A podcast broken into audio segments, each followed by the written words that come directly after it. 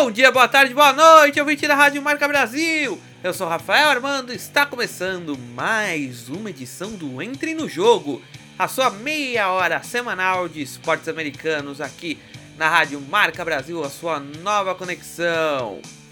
Semana muito agitada nas principais ligas, então bora para os destaques de hoje. Na NHL, confira a classificação da temporada regular. Na NBA, novas mudanças serão votadas pelos comissários da NBA para movimentar ainda mais o melhor basquete do mundo. Na NFL, eu sou a Lili Rodrigues e hoje eu vou falar para você sobre NFL. Daqui a pouco a gente vai conferir aí essa briga pelos playoffs, faltando só um mês para essa pós-temporada Quais times é que estão aí no páreo para entrar lá? Quais não estão? Vamos ver os principais jogos desta rodada 14. E até lá! Na MLB, as melhores informações das trocas de jogadores da Major League Baseball e mais. Uma história muito legal do ano de 1951 da MLB. O Entre no Jogo começa agora!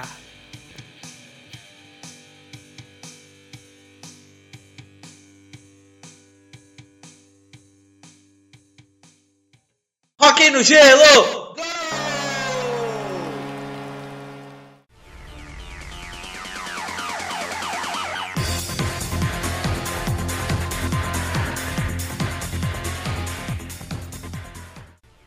Calça seu patins, vê seu capacete, pegue seu stick, pois o punk já está no gelo. E hoje, quem está entrando no ring sou eu, Rafael Armando, para trazer para você, ouvinte da Rádio Marca Brasil, a classificação da National Hockey League. Vamos começar pela Conferência Leste.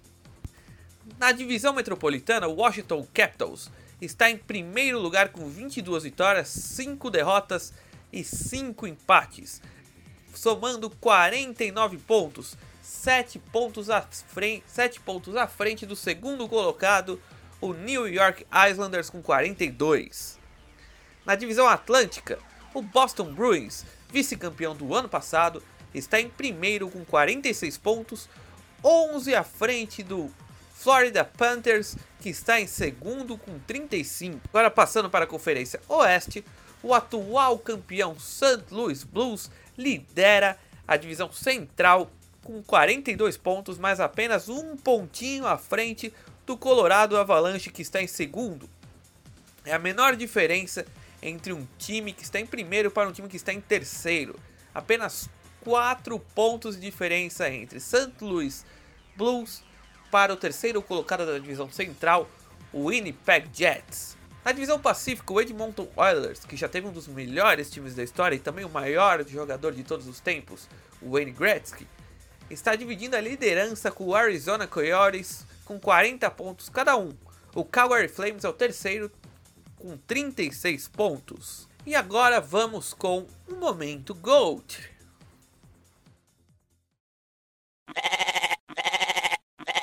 Momento Gold os maiores de todos os tempos.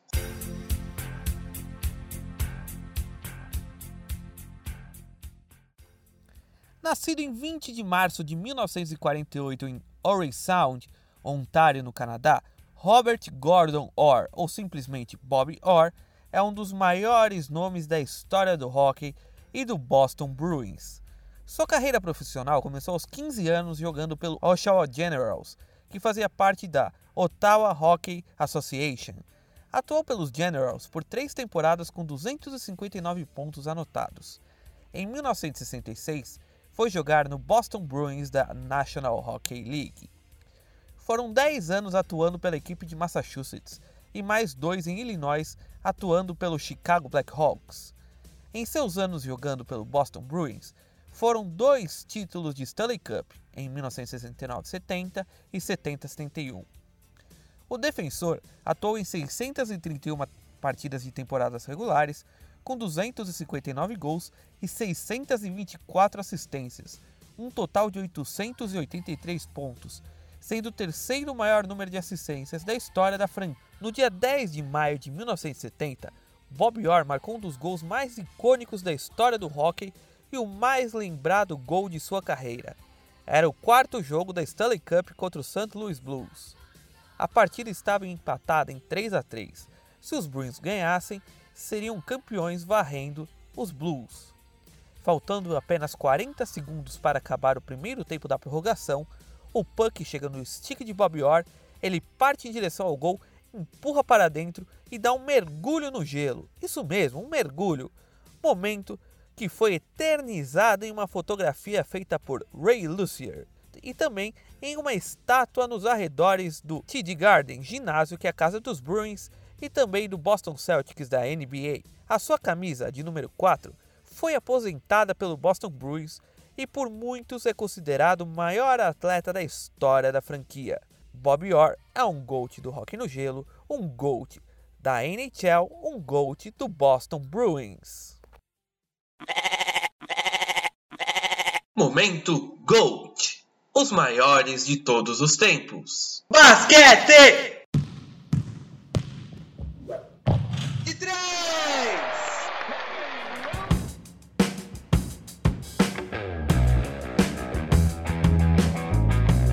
E vamos invadir as quadras! Que o comentarista Marcos Rogério já está chegando, batendo a bola para marcar aquela cesta maravilhosa de três pontos e nos contar tudo o que aconteceu de legal nessa semana de National Basketball Association. É com você, Marcão! Bem, amigos ouvintes do programa Entre no Jogo da sua rádio Marca Brasil. Aqui quem fala é Marcos Rogério, seu comentarista e amante de NBA. Hoje vamos falar sobre as mudanças que serão votadas em abril para a temporada regular da NBA da temporada 2020 e 2021. A primeira e talvez mais significativa e interessante mudança seria nos playoffs. Hoje você tem as finais de conferência para daí fazer a final com o campeão do leste contra o campeão do oeste. Mas nem sempre significa que os dois melhores times estão na final. Pela nova regra, os dois semifinalistas de cada conferência se cruzariam e daí sim os dois merecedores dessa disputa fariam as finais. Outra mudança seria a inclusão de um torneio dentro do campeonato da NBA. Seria uma disputa dentro das divisões, os campeões de cada divisão, mas os dois segundos melhores disputariam um torneio extra. A briga está no período a ser disputado a NBA quer um período, já a Associação dos Jogadores quer outras datas. Já a mudança que acho mais injusta é um mini playoff para a disputa das duas últimas vagas na pós-temporada de cada conferência. Seria um mata-mata entre o sétimo, o oitavo, o nono e o décimo colocado de cada conferência. Na minha opinião, se um time chegou em sétimo ou oitavo, eles já fizeram as melhores campanhas. Isso iria prejudicá-los com esse mata-mata. E a última mudança seria no número de jogos da temporada regular.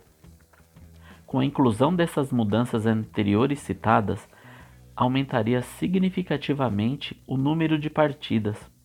A mudança seria para a diminuição do número de jogos na temporada regular, que hoje em dia são de 82 jogos para cada um dos 30 times da NBA.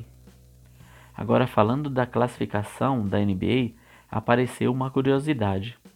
Sempre a Conferência Oeste era mais forte que a Conferência Leste.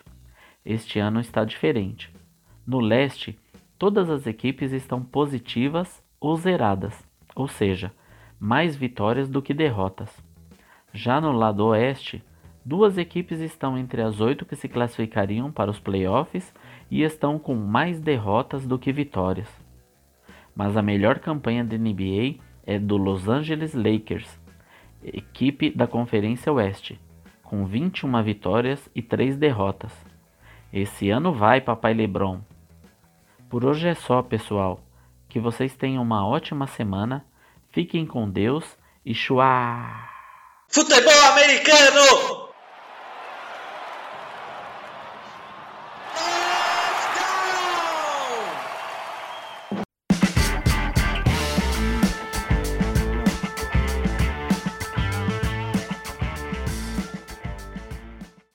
Semana 14, mais uma semana se passou na National Football League. E dessa vez, quem vai trazer as informações é a comentarista Lili Rodrigues, já que o nosso amigo Lucas Biagio infelizmente não pôde fazer o programa dessa semana. É com você, Lili!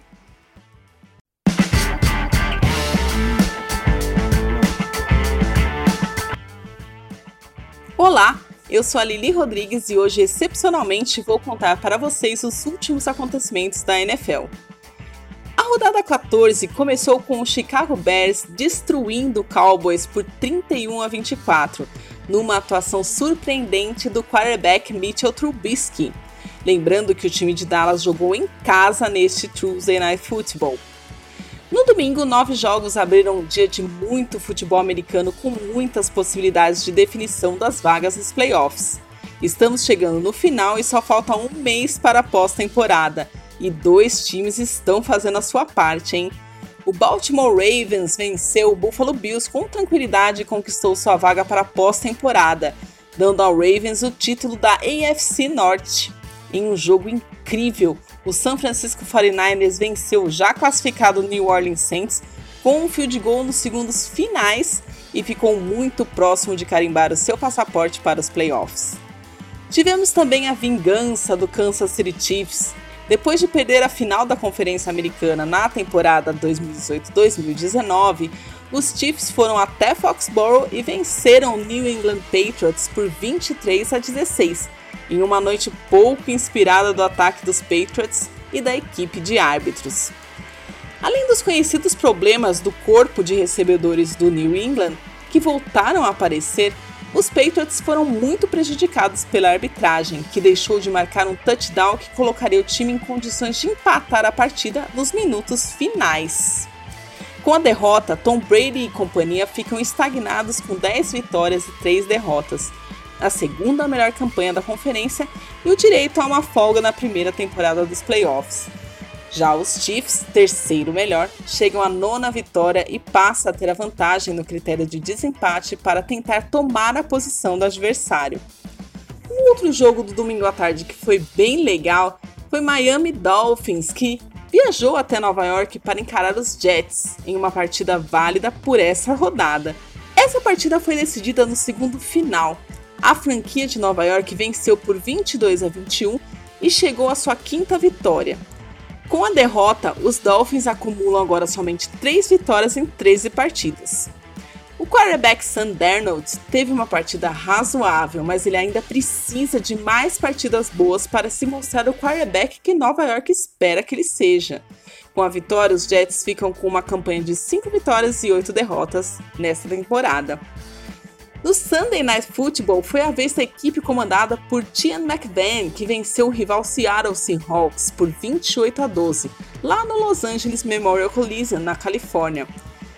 Com o resultado, o atual campeão da liga chega a 8, a vice-campeão, aliás, chega a 8 vitórias e 5 derrotas nessa temporada, ao passo que o time do Russell Wilson cai para uma campanha de 10-3.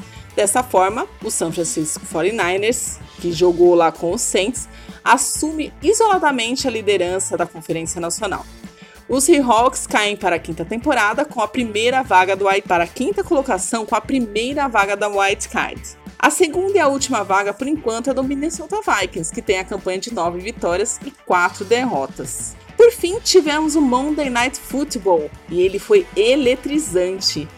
Lá no Lincoln Financial Fields, o Philadelphia Eagles conseguiu uma emocionante virada contra o New York Giants. Após ir para o intervalo perdendo por 17 a 3, os Eagles venceram na prorrogação por 23 a 17.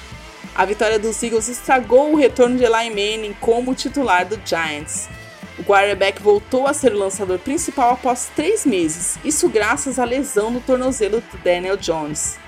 O triunfo deixa o Eagles com 6 vitórias e 7 derrotas na temporada, empatando com o Dallas Cowboys na liderança da NFC Leste, porém perdendo nos critérios de desempate.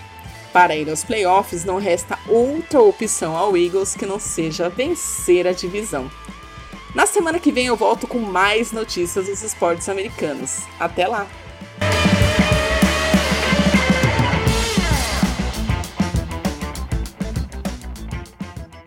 Beisebol!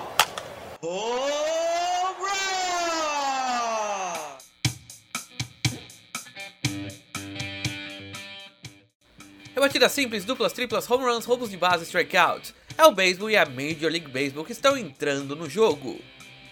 E os acontecimentos e as especulações e as trocas e as renovações da Major League Baseball estão a todo vapor. O Washington Nationals, por exemplo, renovou com o seu arremessador Stephen Strasburg por um preço recorde de 245 milhões de dólares por um contrato de 7 anos. Já o Chicago Cubs está deixando seus torcedores com cabelo em pé.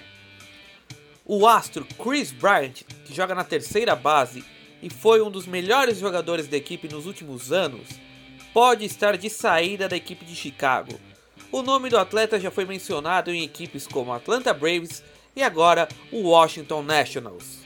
Outro atleta que pode dar adeus a Chicago é o catcher Wilson Contreras.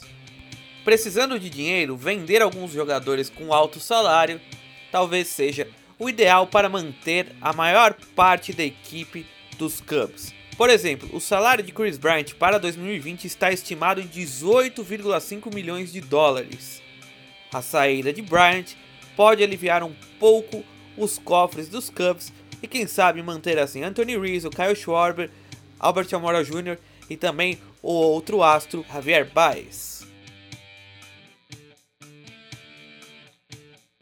Outro atleta que pode estar mudando de ares é Francisco Lindor do Cleveland Indians.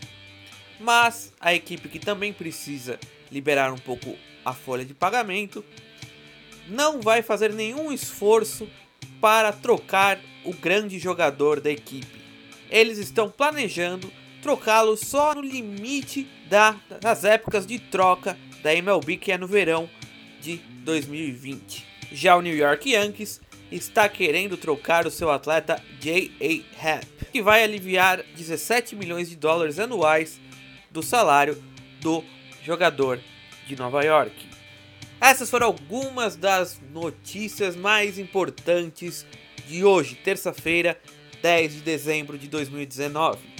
Agora vou colocar para você ouvir um material que eu produzi sobre três times muito importantes do, da história do beisebol, de uma das temporadas mais marcantes da história da Major League Baseball, o ano de 1951. Fique aqui para você descobrir quais são as equipes.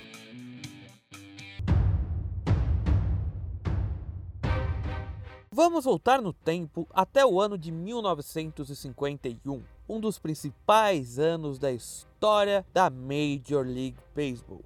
Até 1969, quando começaram os playoffs nas ligas americana e nacional. Até então, o vencedor das ligas, o chamado Pennant Flâmula em inglês, que é o símbolo do campeão dessa liga, era o time que ficava em primeiro lugar após a temporada regular. Então, para conquistar o Pennant, bastava o time chegar em primeiro em sua divisão. Bastava o time chegar em primeiro em sua liga. Hoje, temos 30 times na MLB, sendo 29 times americanos e um canadense, o Toronto Blue Jays. Em 1951, apenas 16 times compunham a liga e todas elas eram americanas. Eram oito times da Liga Americana, sendo eles o New York Yankees, o Cleveland Indians, o Boston Red Sox, o Chicago White Sox, o Detroit Tigers, o Philadelphia Athletics, que hoje é o Oakland Athletics, o Washington Senators, que hoje é o Minnesota Twins, e o St. Louis Browns, que é o atual Baltimore Orioles.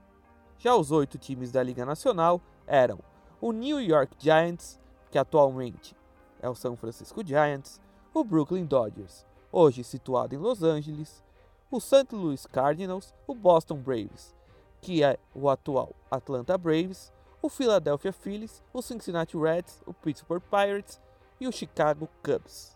Na época, não haviam divisões regionais dentro das ligas, como é hoje em dia. Hoje, cada equipe disputa 162 partidas. Na época, mesmo tendo 14 times a menos, eram jogadas 154 partidas por temporada regular. E hoje eu falarei de um triângulo de rivalidades que deixou o ano de 1951 marcante. Falarei da rivalidade entre New York Giants, Brooklyn Dodgers e New York Yankees, a era de ouro do beisebol de Nova York. Até aquele ano, os Giants, o mais antigos dos três, haviam conquistado 4 World Series e 15 flâmulas da Liga Nacional.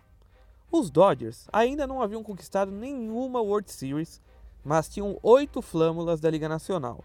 Já os Yankees tinham 13 títulos da World Series e 17 flâmulas da Liga Americana. Nos 10 anos anteriores, Yankees e Dodgers haviam praticamente dominado suas ligas, sendo 6 participações dos Yankees e 3 dos Dodgers em World Series. Nas três dos Dodgers, eles perderam o título para os Yankees.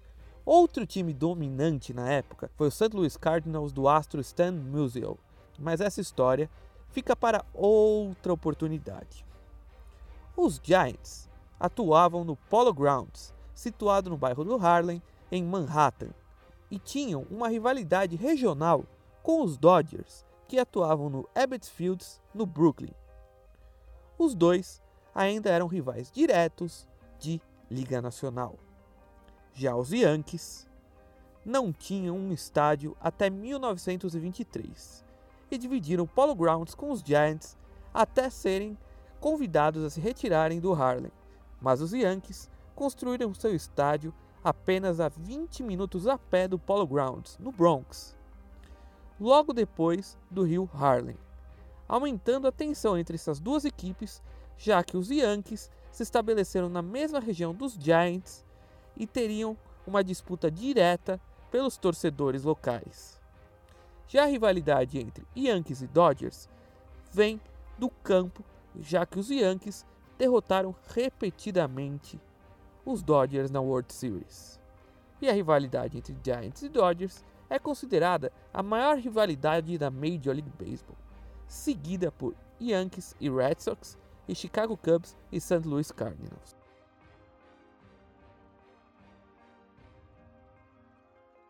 Os duelos entre essas duas equipes eram guerras travadas entre bases, que se estendiam às arquibancadas que muitas vezes acabavam em socos na cara de torcedores rivais.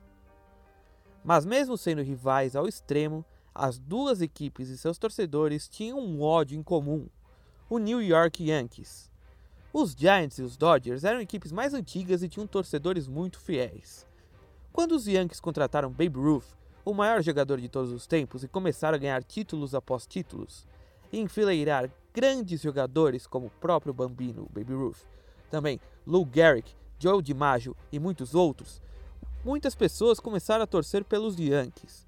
Os torcedores dos Giants e dos Dodgers afirmavam que os torcedores dos Yankees nem sabiam quem eram os jogadores que lá atuavam, mas se diziam torcedores dos Yankees, pois a equipe era sempre campeã. Em 1951, as rivalidades estavam à flor da pele, em especial entre os eternos rivais Giants e Dodgers. Quatro anos antes, em 1947, os Dodgers eram comandados pelo polêmico treinador Leo DeRusher. Nesse mesmo ano, Jack Robinson, o primeiro jogador negro da história a atuar na MLB havia subido para a equipe principal do Brooklyn Dodgers. DeRusha era um treinador ponta firme e era a melhor opção para comandar o time que seria testado e provocado a todo momento por ter Jack Robinson em seu plantel. E dentro do próprio Brooklyn Dodgers aconteceriam provocações entre atletas que não aceitavam ser companheiros de equipe de um negro. Mas DeRusha acabou sendo banido do beisebol por um ano, pois sua vida pessoal era tão polêmica quanto a profissional e ele foi pego traindo a sua mulher. Por pressões de diversas formas, o treinador, então, pelo fato de ter traído a sua mulher, ele acabou banido do beisebol por um ano. Porém, quando acabou sua punição, ele foi treinar quem? O New York Giants, algo que desagradou tanto os torcedores dos Dodgers quanto dos Giants. Os apoiadores do Brooklyn se sentiram traídos por The Rusher, já os dos Giants não gostavam da forte ligação de seu treinador com a equipe rival.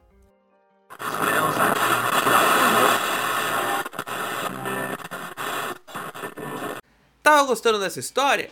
Então não perca o Entre no Jogo da semana que vem, do dia 17 de dezembro, pois vou reprisar esse trechinho que você acabou de ouvir e também passar o resto dessa história maravilhosa da Major League Baseball de 1951, um dos principais anos da história dessa liga da liga profissional de beisebol dos Estados Unidos da América, MLB. E na semana que vem, o programa vai estar recheado de curiosidades e histórias de todas as quatro grandes ligas. Você não pode perder o Entre no Jogo no dia 17 de dezembro. Estamos combinados? Então, nós temos um encontro marcado no próximo Entre no Jogo que vai ser muito legal. Tudo bem? Então, semana que vem, a continuação dessa história sensacional.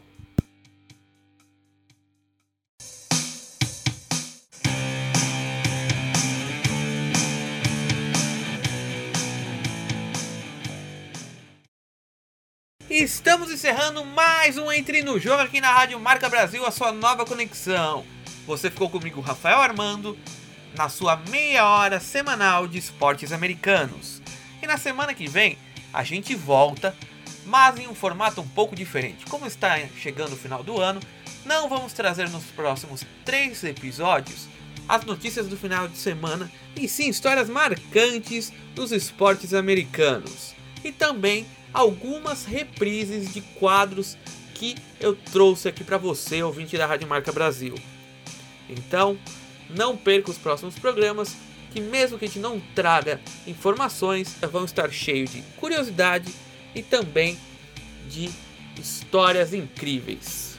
Semana que vem também tem a volta do Lucas Biagio, nosso comentarista de NFL, que essa semana ele não pôde participar e que foi muito bem substituído pela Lili Rodrigues mas na semana que vem nós quatro estaremos aqui contando histórias de um jeito um pouco diferente. Então até a semana que vem, um grande abraço meu, Rafael Armando e dos comentaristas Lucas Biagio, Lili Rodrigues e Marcos Rogério. Até a semana que vem e fui!